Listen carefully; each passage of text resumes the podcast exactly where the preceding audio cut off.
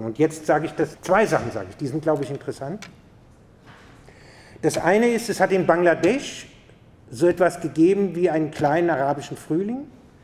Auf Initiative weniger Blogger waren 500.000 Jugendliche über Wochen hinweg auf den Straßen. Das sind jetzt, hört sich jetzt für uns irre viel an, für Bangladesch ist das jetzt nicht so viel, 500.000 Leute. Äh, diese Bewegung nennt man Shabbat-Bewegung, das war zeitgleich etwa zu Occupy. Und die ist hier nicht wirklich wahrgenommen worden, weil die Jugendlichen die Todesstrafe gefordert haben. Das versteht man erstmal nicht, die Verbindung dazu. Der Punkt ist, dass es im bangladeschischen Unabhängigkeitskrieg irrwitzige Massaker derjenigen gegeben hat, die mit dem pakistanischen Staat verbunden waren. Also Bangladesch gehörte ja mal zu Pakistan, Ostpakistan und ist erst unabhängig geworden durch den Krieg in den 70er Jahren.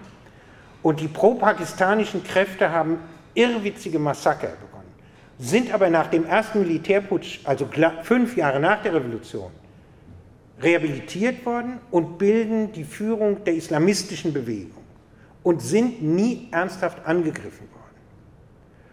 Die, Sozialdemokrat die offiziell sogenannte sozialdemokratische Regierung hat als Wahlversprechen gehabt und sie ist von sehr vielen Jugendlichen gewählt worden. Dass sie überhaupt gewonnen hat, glaubt man, liegt daran, dass die Jugendlichen für die Awami Liga gestimmt haben.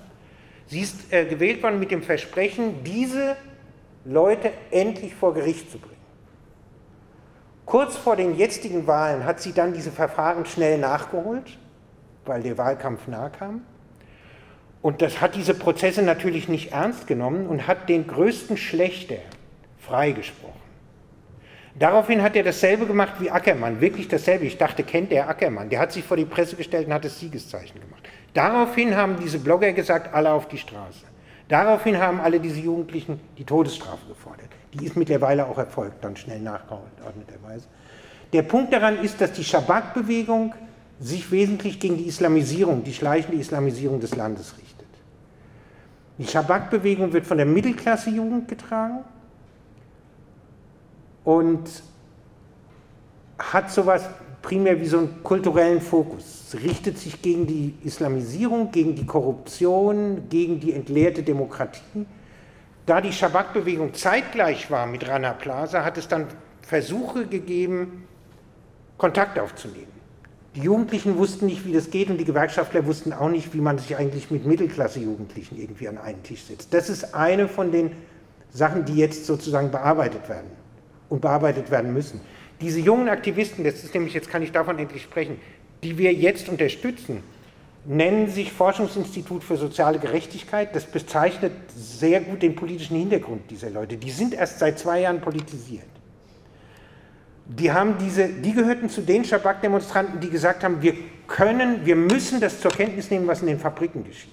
Die haben sich reingestürzt jetzt da drin die haben überhaupt gar keine Gewerkschaftserfahrung, die haben gar keine Verbindung zur traditionellen Linken und die machen ihre Arbeit irre gut. Die haben all diese neuen Ideen, auf die die 70er Jahre Kader in den Gewerkschaften nicht kommen. Ich bin ganz überrascht, wir haben jetzt beschlossen, die zu unterstützen. Wir zahlen denen sozusagen die Unkosten ihrer Arbeit.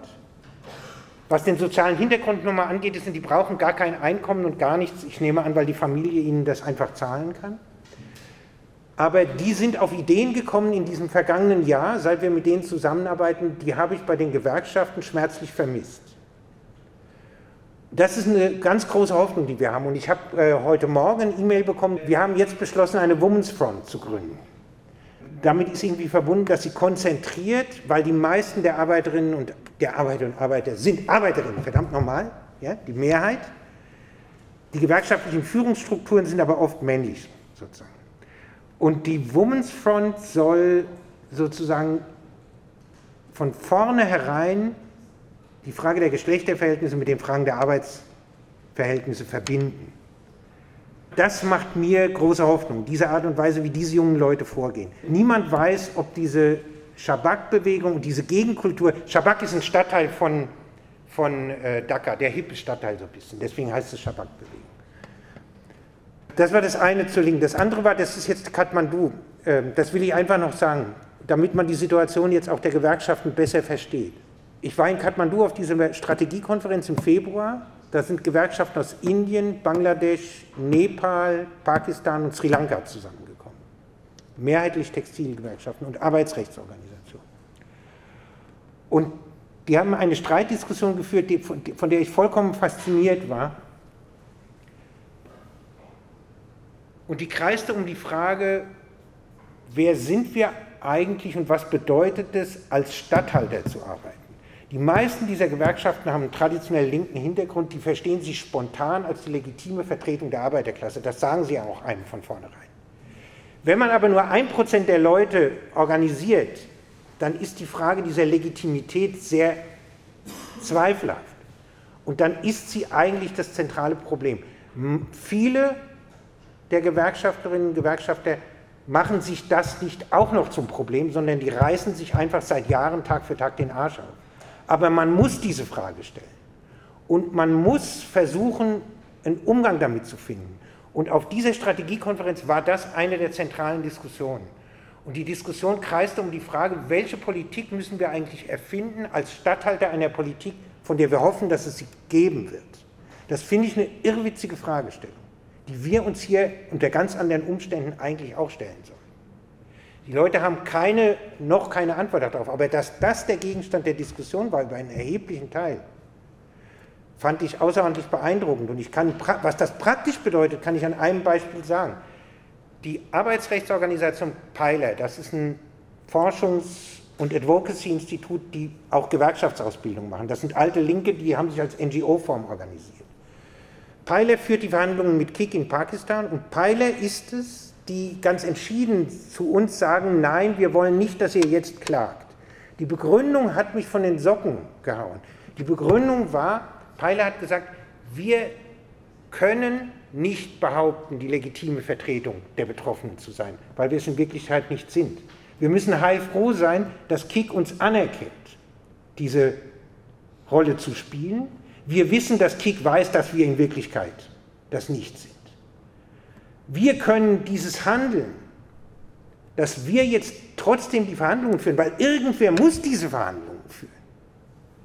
Wir können diese Rolle nur spielen, wenn wir uns beinhart darauf verpflichten, so zu agieren, dass wir nachher sagen können, wir haben versucht, für alle zu handeln. Deswegen sind die so vorsichtig. Deswegen haben die die Verhandlungen noch nicht abgebrochen. Ich kann das total gut verstehen. Und ich finde das absolut bewundernswert, dass sie so vorgehen. Es ist aber extrem schwer. Deswegen muss der Kampf um die Veränderung der Arbeitsbedingungen in Südasien ebenso hier geführt werden, wie er in Pakistan, Bangladesch, Sri Lanka, Nepal und Indien geführt werden muss. Weil die Verhältnisse so beschaffen sind, dass er dort alleine nicht gewonnen werden kann, weil es diese Arbeitsplätze nur gibt, weil er dort nicht gewonnen werden kann, bis auf weiteres. So ist einfach die Lage.